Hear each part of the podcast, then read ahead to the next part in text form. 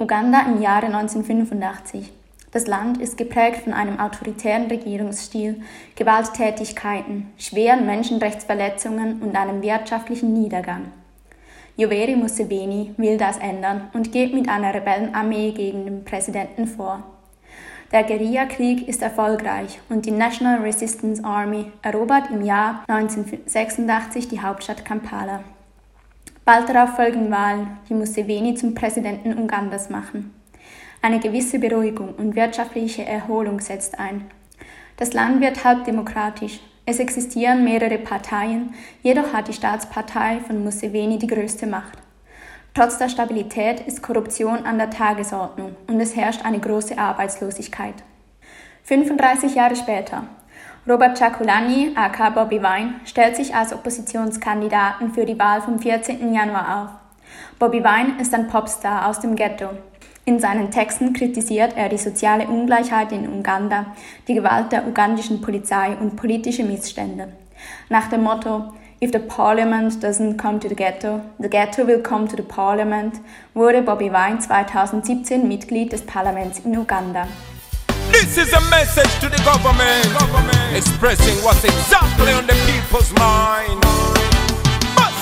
twakola ebinyigiriza obulamu bwaffe na buli kitumalako eddembe lyaffe Der 38-jährige Bobby Wine will der Bevölkerung des Landes Freiheit bringen. Gerade bei der jungen Bevölkerung findet er großen Anklang. Und das sind viele. 80 Prozent der UgandaInnen sind jünger als 35 Jahre. Sie kennen also nur Museveni als Präsidenten. Anders als Museveni dazumal möchte Bobby Wine mit einer friedlichen Revolution Präsident werden. Das Regime unter Museveni hindert ihn aber mit unterschiedlichen Mitteln daran. Bobby Wine ist es verboten, in der Hauptstadt Kampala und in weiteren Distrikten Wahlversammlungen zu veranstalten.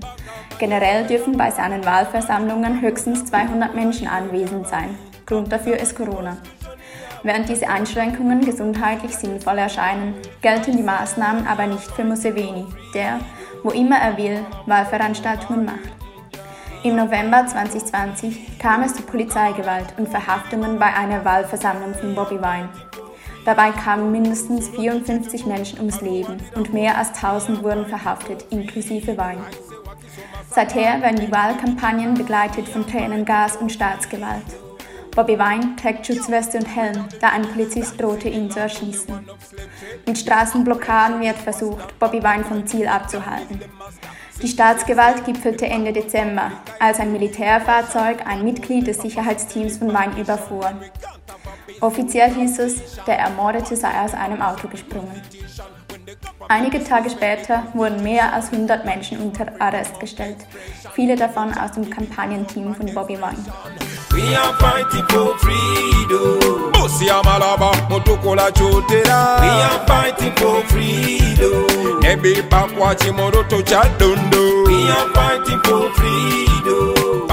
Solche Repressionen sind nicht neu.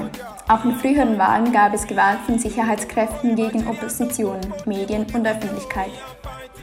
Die Meinungs- und Versammlungsfreiheit wurde verletzt, die Wahlergebnisse gefälscht und Wahlkommissionen zum Schweigen gebracht.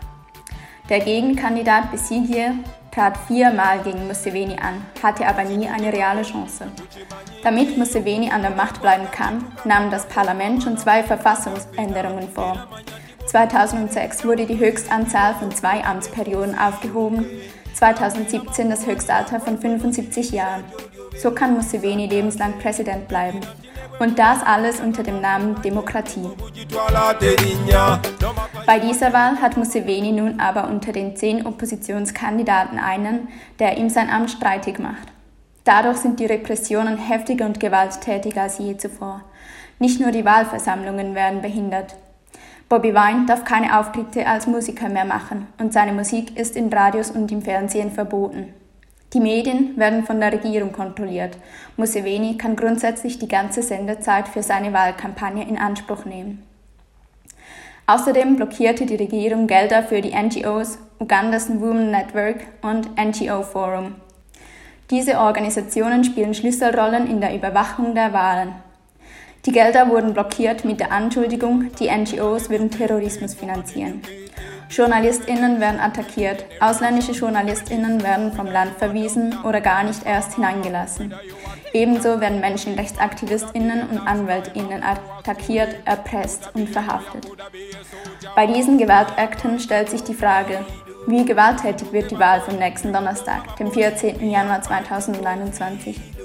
Und gehen die BürgerInnen überhaupt wählen oder bleiben sie zu Hause, weil sie um ihr Leben fürchten? Wie auch immer das Wahlergebnis ausfallen mag, die Politik in Uganda wird sich mit der diesjährigen Wahl des Präsidenten ändern. In the end, we remember not the words of our enemies, but the silence of our friends.